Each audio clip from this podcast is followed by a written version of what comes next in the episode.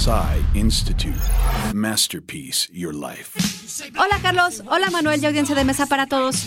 Más conocido como Freddie Mercury, cantante del grupo Queen, Farrokh Bomi Bulsara nació en Zanzíbar, Tanzania. Graduado como diseñador gráfico, fue Mercury quien diseñó el logo de la banda.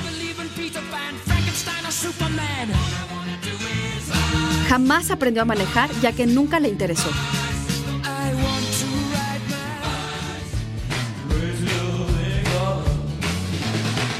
Estando de gira por los Estados Unidos, el músico se enteró que Tony Bastin, su pareja, lo engañaba.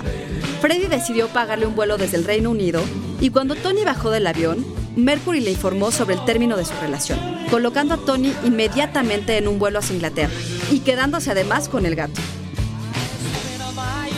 Le gustaban tanto los gatos que mientras estaba de gira los llamaba para hablar con ellos. Su exnovia y amiga de toda la vida, Mary Austin, Ponía a los gatos cerca del teléfono para que lo escucharan hablar. También tenía retratos de ellos pintados.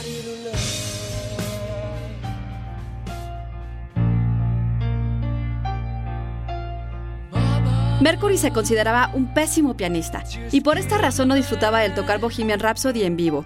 ¿Ustedes qué opinan? Texto por Gil Vázquez. Yo soy Ana Goyenechea y nos escuchamos en la próxima cápsula SAE.